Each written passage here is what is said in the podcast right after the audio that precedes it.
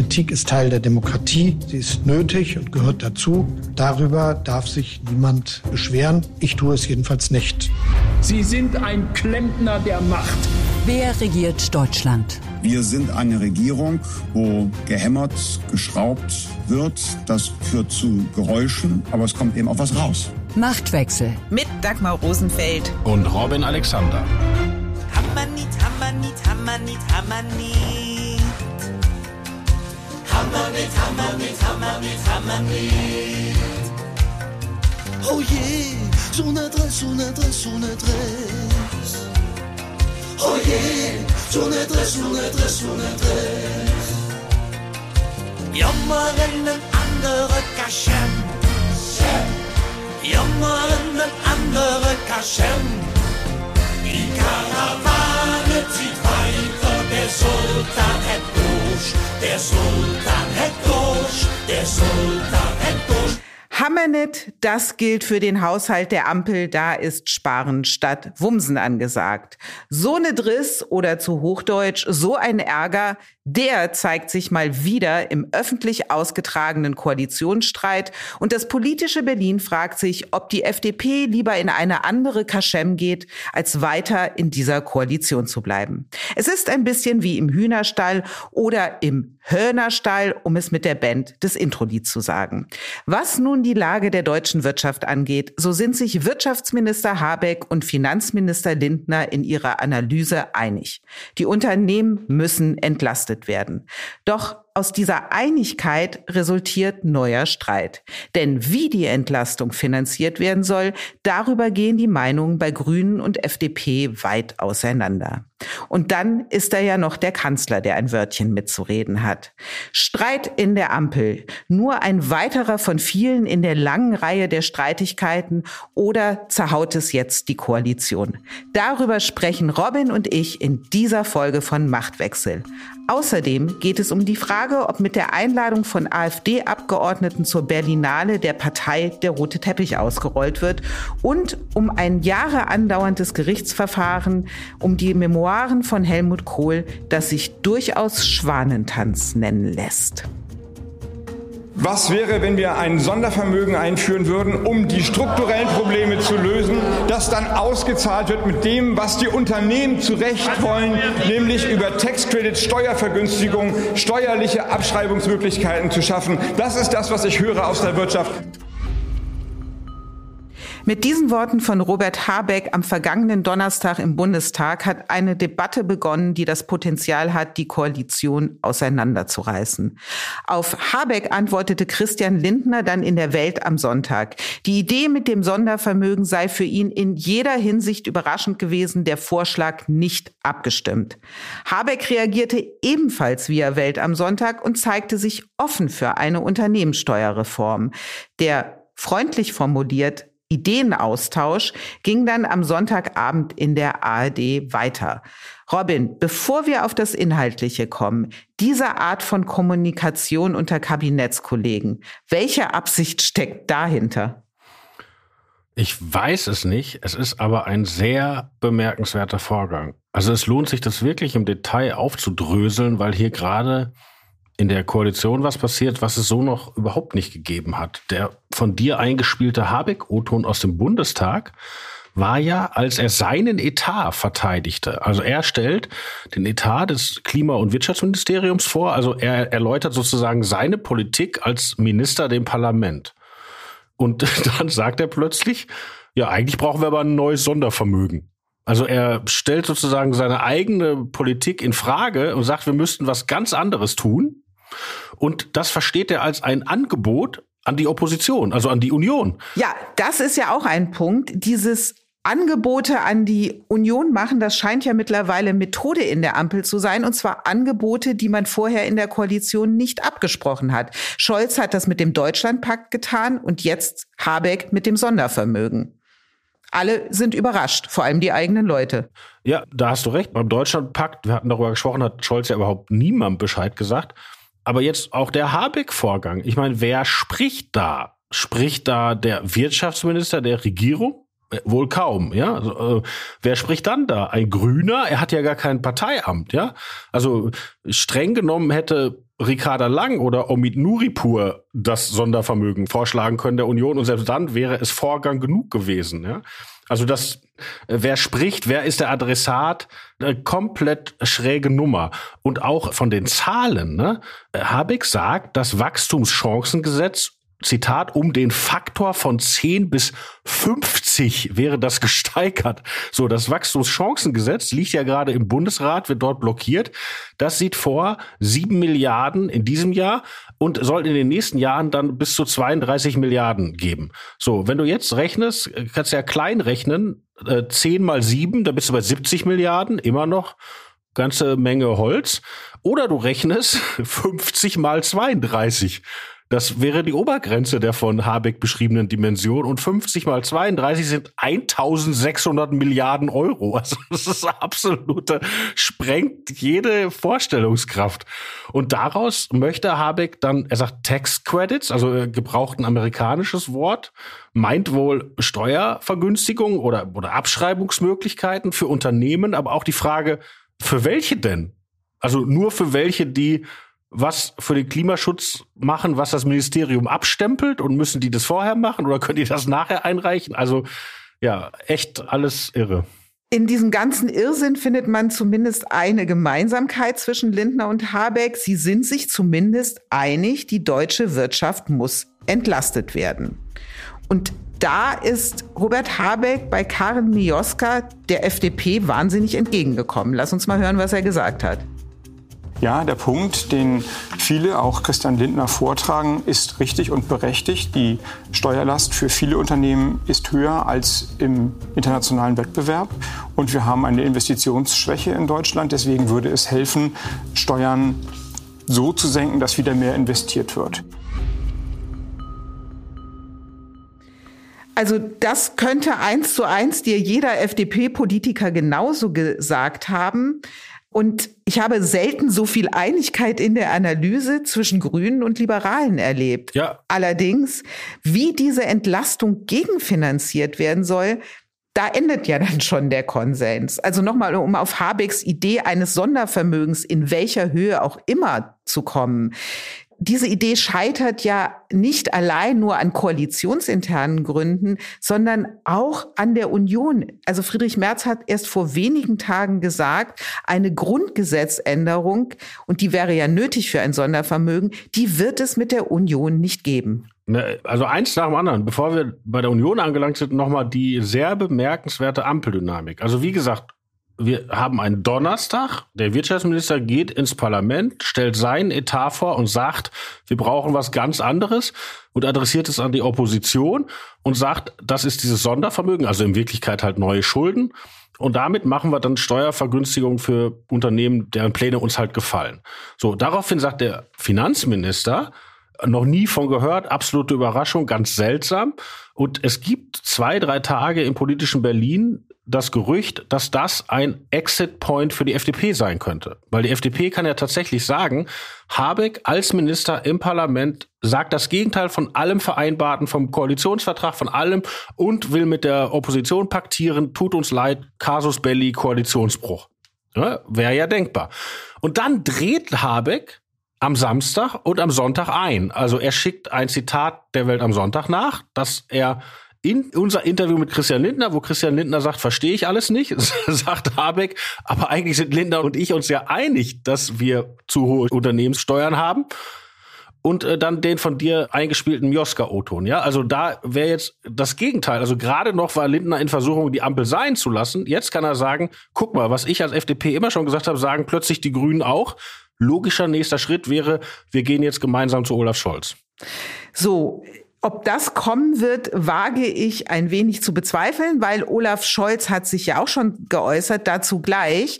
Ich finde aber ein O-Ton von Christian Lindner von Sonntagabend im Bericht aus Berlin, der spielt schon noch in die Richtung, oder man kann ihn so deuten, als ob hier vielleicht die Möglichkeit vorbereitet wird, aus der Koalition auszusteigen. Lass uns das mal anhören. Wenn wir aber jetzt sehen, dass der Wirtschaftsminister und der Finanzminister beide der Meinung sind, es muss sich an der Wirtschaftspolitik dieses Landes etwas verändern, dann kann das nicht ohne Folgen bleiben. Dann muss das jetzt konkrete Konsequenzen für die Bundesregierung und für die Koalition haben. Also, die Worte von Lindner bedeuten ja, als konkrete Konsequenz muss die Regierung jetzt Entlastungen auf den Weg bringen. Wenn ihr das nicht gelingt, dann muss das ja auch eine konkrete Konsequenz haben. Denn wie will nach dieser klaren Ansage von Lindner die FDP vor ihre Wähler noch den Verbleib in der Koalition rechtfertigen? Robin, kann es nicht doch sein, dass Lindner hier einen Koalitionsausstieg vorbereitet, also nach dem Prinzip, eine Regierung, die außerstande ist, ein gemeinsam erkanntes Problem auch zu lösen, ist damit nicht handlungsfähig. Und diese Regierung will die FDP dann nicht fortführen oder in Abwandlung eines alten Lindner-Satzes lieber neu wählen als schlecht regieren? Ja, sie waren sich ja von Anfang an nicht einig. Und jetzt, da das Kind gefühlt in Deutschland so arg im Brunnen liegt, stellt sich die Frage dringender, weil das Problem ist ja ein prinzipielles. Also Robert Habeck möchte eine Wirtschafts- und eine Finanzpolitik machen nach der Ökonomin Mariana Mazzucato. Die will einen unternehmerischen Staat, also ein Staat, der von sich aus sagt, das ist das nächste Ding. Sei das die Wärmepumpe, sei das das Windrad, sei das whatever. Also der Staat sucht sozusagen aus, was ist als nächstes angesagt und reizt dann an, dass die Unternehmen da reingehen. Und Christian Lindner möchte die alte Wirtschaftspolitik machen von Walter Eucken. Der Staat ist Schiedsrichter, also für alle gelten die gleichen Regeln und wer nach den Regeln spielt, da sehen wir mal, wer sich durchsetzt, das regelt der Markt. Und das passt halt wirklich nicht zusammen. Das passt so nicht zusammen. Sie haben es versucht, ein bisschen mit dem KTF zu tricksen, also mit den rübergeschobenen Milliarden. Das hat ihnen das Verfassungsgericht weggenommen, aber das ist halt einfach, die beiden wollen etwas komplett unterschiedliches. Auch wenn sie beide Unternehmenssteuerreform sagen? Naja, ich meine, ähm, Unternehmenssteuerreform Christian Lindner kann ich mir vorstellen. Also ich kann mir nicht vorstellen, wo er die Mehrheit herkriegt, aber das Konzept habe ich verstanden. Das erzählt die FDP ja schon gefühlte 700 Jahre und ist ja jetzt auch kein Rocket Science. Die würden halt die Unternehmenssteuer auf breiter Front senken, damit deutsche Unternehmen wettbewerbsfähiger werden gegenüber Unternehmen im Ausland. Aber Unternehmenssteuerreform von Habeck heißt ja, wie in der Bundestagsrede gesagt, du hast irgendwo einen Sack Geld, den nennst du dann meinetwegen nicht mehr KTF, sondern Sondervermögen Unternehmen. Und dann kannst du bestimmten Unternehmen Steuernachlässe geben. Nämlich die Unternehmen, die in die Wärmepumpe oder in grünen Wasserstoff oder in das E-Auto oder ist ja was immer, ja? Aber du, du hast als, als, als Staat sozusagen eine Liste der Guten und die, die zahlen weniger Steuern und die anderen zahlen halt weiter. So, und das ist halt etwas anderes als das, was Lindner will. Aber ein Wirtschaftsminister und ein Finanzminister, die beide in der Analyse klar sind, der deutschen Wirtschaft geht es so schlecht, es muss ihr jetzt geholfen werden, die müssen doch jetzt etwas unternehmen. Ja, sie könnten auch. Also weil sie ja tatsächlich wirtschaftspolitisch an zwei Enden des Spektrums stehen, könnten sie, wenn sie sich zusammenraufen würden, ja eine neue Legitimität erzielen. Also das wäre ja das klassische bundesrepublikanische, was man früher Plisch und Plum nannte. Also Franz Josef Strauß und Karl Schiller, ein CSUler und ein Sozi. Wirtschaft und Finanzen kommen eigentlich von zwei unterschiedlichen Ecken und finden in einer bestimmten Situation zusammen und treten sozusagen vor die Nation und damit auch vielleicht sogar vor die Märkte. Und das ist unser Plan. Nur, äh, wo ist denn der gemeinsame Plan? Gute Frage. Was es immerhin gibt, ist ein gemeinsames Selfie, was am Mittwoch aus der Kabinettssitzung in die sozialen Medien verteilt wurde. Robert Habeck und Christian Lindner lächelnd auf einem Selfie. Erinnert ein bisschen an die frühen Anbahnungsanfänge der Ampel, als wunderschöne Selfies von Grünen und FDP kursierten und alle dachten, das ist der Beginn von einer ganz großen Sache. Ist da die Botschaft gesetzt worden, Habeck und Lindner auf einem Selfie lächelnd, auch das der Beginn einer großen Sache, einer großen Wirtschaftsentlastung? Ich glaube eher, das war das Dementi der paar Tage Gerüchte, dass es jetzt auseinandergeht. Und das kann man so machen, aber zu oft kann man es so nicht machen. Also das dritte, vierte, fünfte Selfie wird dann irgendwie ein bisschen blöd irgendwann. Du hast ja eben gesagt, die beiden könnten ja nun gemeinsam zum Kanzler gehen und ihn davon überzeugen, dass die Wirtschaft eine Entlastung braucht, eine Unternehmenssteuerreform. Der hat der Kanzler aber eine Absage erteilt oder er hat sie sehr runter moderiert und hat eben auf jenes Wachstumschancengesetz verwiesen, was gerade im Vermittlungsausschuss hängt, weil der Bundesrat dieses Gesetz erstmal abgelehnt hat. Und da muss man auch sagen, zu den Verweigerern gehören keineswegs nur CDU-Länder, auch SPD-Ministerpräsidenten wie der von Brandenburg sind gegen dieses Gesetz. Sie halten es in ihrer jetzigen Form für nicht vernünftig. Anders als Olaf Scholz, der es wahnsinnig vernünftig findet und gesagt hat, er hoffe, dass dieses sehr konkrete und sehr praktische Projekt, das die Investitionsfähigkeit von Unternehmen erleichtern soll, auch mit der Zustimmung der Länder etwas werden wird.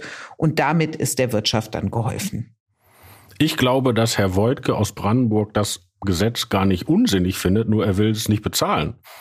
Genau, das ist das Problem, dass ja. die Steuererleichterungen auf Kosten ja. der Länder gehen, ja. Ja, gut, ist ja klar, wenn die Unternehmen weniger Steuern zahlen, ist weniger Steuern da. Ist äh, ein äh, ebenso einfacher wie schlagender Zusammenhang. Aber das ist auch wieder so ein Ding, ne? Also dieses Wachstumschancengesetz, ja. Das war mal geplant, sieben Milliarden Entlastung in 2024 und angeblich haben die Länder es jetzt schon klein gekocht auf drei Milliarden. Ja, so. Und zu den drei Milliarden sagt Wirtschaftsminister Habeck, ich zitiere, das wäre nur noch eine homöopathische Wirkung. Und homöopathische Wirkung haben wir ja gerade von der Bundesregierung in Person des Gesundheitsministers Karl Lauterbach gehört, dass es die gar nicht gibt, weil Karl Lauterbach hat ja die Krankenkassen angewiesen, für Homöopathie nicht mehr zu bezahlen, was ich persönlich genau richtig finde. Nur, wenn man das weiterdenkt, sagt es ja eigentlich, der Wirtschaftsminister sagt, unsere Steuerentlastung wirkt nicht. Und da ja wir, Achtung, jetzt äh, fünf Mark ins Phrasenschwein Wirtschaft Psychologie ist, ein Wirtschaftsminister sollte nicht sagen, unsere Unternehmenssteuerreform wirkt gar nicht. Das sollte er nicht tun. Er sollte vielmehr behaupten, dass sie wirken wird. Das behauptet der Kanzler, aber absurder wird es doch halt jetzt nicht mehr. Du hast einen Wirtschaftsminister, der sagt, das, was wir da auf den Weg bringen, wird wahrscheinlich so zusammengeschrumpft, dass es nichts mehr bringt. Ein Finanzminister, der sagt, dieses Gesetz allein reicht auch nicht, sondern wir brauchen ein ganz großes Paket. Und da hast du einen Kanzler, der sich hinstellt und sagt, aber wir machen doch das Wachstumschancengesetz und damit ist das Problem erledigt. Aber von den dreien macht doch im Moment nur Scholz seinen Job. Also Scholz als Kanzler, wenn er ein Wachstumschancengesetz einbringt, dann muss er auch erzählen, dass es wirkt. Es ist nämlich Teil der Veranstaltung, diesen Eindruck zu erwecken. Und im Gegensatz zu seinen beiden Ministern, die erzählen, dass es nicht wirkt, weil es zu wenig wäre oder das Falsche oder beides. Ich meine, wenn die der Meinung sind, das bringt's nicht, dann sollen sie es lassen und von den sieben Milliarden der Bundeswehr ein paar schöne neue Geräte kaufen. Du hast recht, Robin, dass es der Job des Kanzlers ist, die aus der Regierung gemachten Gesetze zu verteidigen und auch als wichtig und richtig zu sehen. Nur andererseits ist doch das große Scholz-Problem, dass die von ihm erzählte Wirklichkeit nichts mit der erlebten Wirklichkeit der Menschen zu tun hat. Und hier hast du doch auch wieder eine Schere. Ein Gesetz, was ursprünglich auf sieben Milliarden angelegt war und vermutlich auf drei Milliarden runtergeschrumpft wird, weil die Länder nicht mitmachen. Also dieses Gesetz funktioniert nicht. Und das ist offensichtlich. Ja, noch ist es ja gar nicht beschlossen. Also ob es eine Wirkung entfaltet, kann man ja objektiv gar nicht wissen. Also dass man sich größere Steuerentlastungen wünschen kann, das äh, Leitartikeln wir ja auch in der Welt und Welt am Sonntag. Ist ja ist geschenkt, klar. Aber wie gesagt, da bin ich konservativ. Eine Regierung, die etwas gesetzlich ändern will, soll mir gefälligst begründen, warum sie das für sinnvoll hält. Wenn sie ihre eigenen Gesetze nicht für sinnvoll hält, dann soll sie sie gefälligst nicht einbringen. Christian Lindner hat zumindest einen konkreten Vorschlag gemacht, wie eine schnelle Entlastung der Unternehmen gelingen könnte und wie sie gelingen kann, ohne dass die Länder dafür bluten müssen. Lass uns mal hören, was er dazu im Bericht aus Berlin gesagt hat.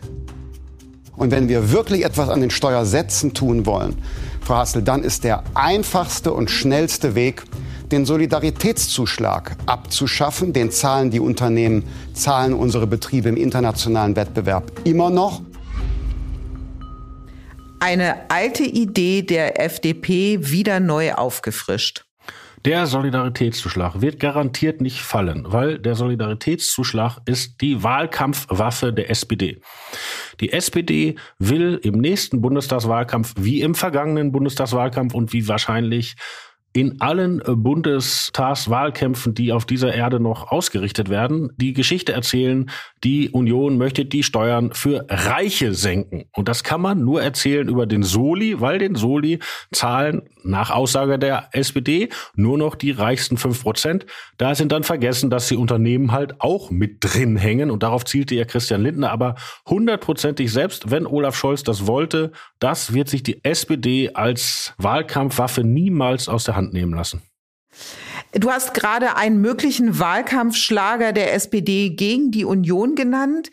Die Union versucht gerade aktiv, die SPD auszubremsen oder die ganze Ampelkoalition, indem sie, wie ich eben schon erwähnt habe, im Bundesrat das Wachstumschancengesetz abgelehnt hat. Wie gesagt, nicht nur die unionsgeführten Länder, auch die SPD-Länder finden diese Entlastung nicht gut. Ja, wobei da ist ein Unterschied. Die SPD-Länder wollen erkennbar vom Bund kompensiert werden an anderer Stelle. Also die wollen nicht bezahlen. Die CDU-Länder und die CSU auch, also die Unionsländer, machen es zu einer prinzipiellen Frage. Sie politisieren das, indem sie sagen, es gibt keine Zustimmung zum Wachstumschancengesetz, solange ihr die Kürzung beim Agrardiesel nicht zurücknimmt. Also, dass die Bauern darauf jetzt Steuern zahlen sollen.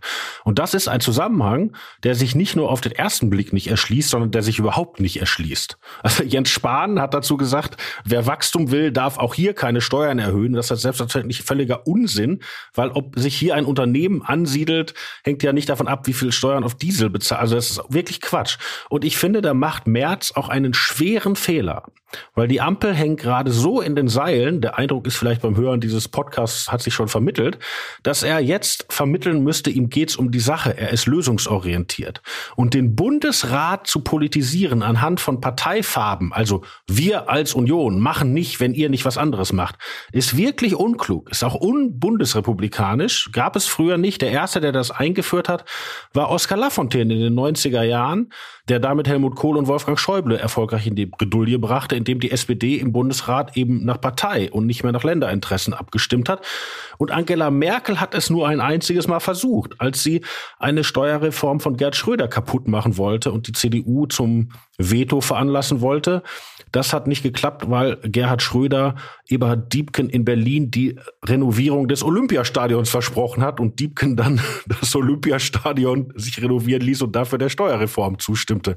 Und ich finde dieses Ganze, den Bundesrat zu politisieren, also entweder ist die Union für das Wachstumschancengesetz, dann sollen sie zustimmen oder sind dagegen aus inhaltlichen Gründen. Eigentlich sollen sie es den Ländern überlassen. Die Politisierung ist, ist ein richtiger Fehler von März. Siehst du, Robin, Fehler macht eben nicht nur die Ampel. Ja, umso schlimmer, oder? Die Erkenntnis der Woche. AfD-Abgeordnete sind auf der Berlinale keine gern gesehenen Gäste. Sie sind aber trotzdem eingeladen, weil alle Mitglieder des Kulturausschusses des Bundestags auf die Gästeliste kommen. Unter Filmschaffenden hat das Protest ausgelöst und nun ließ die zuständige Kulturstaatsministerin Claudia Roth mitteilen, die Einladung aller Mitglieder des Kulturausschusses entspreche der demokratischen Praxis und dem Respekt der Bundesregierung vor dem Parlament und seinen gewählten Abgeordneten. Robin, Frau Roth hat recht. Ja, Frau Roth hat recht. Und jetzt ist das ja eine Runde weiter. Jetzt empören sich irgendwelche Filmschaffenden, dass sie da die Zeit mit AfD-Lern irgendwie verbringen müssen. Da muss man natürlich sagen, die AfDler sind da ja nicht weil sie in einer rechten bis rechtspopulistischen Partei wären, sondern die sind da, weil die den Deutschen Bundestag vertreten. Und der Deutsche Bundestag bezahlt halt den Sums, wenigstens zum Teil. Und deshalb finde ich, dass Frau Roth weise gehandelt hat, das Thema nicht so hoch zu hängen.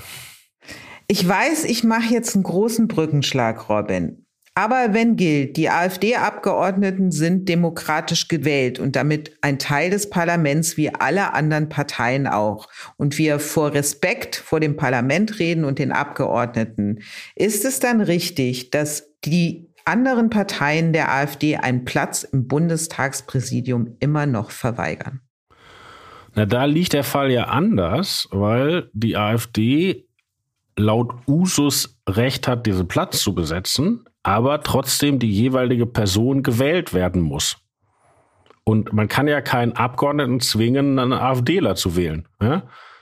Also äh, die AfD müsste halt jemanden aus ihren Reihen hervorbringen, der so weit respektabel ist, dass genug Leute aus der Mitte die Hand heben würden.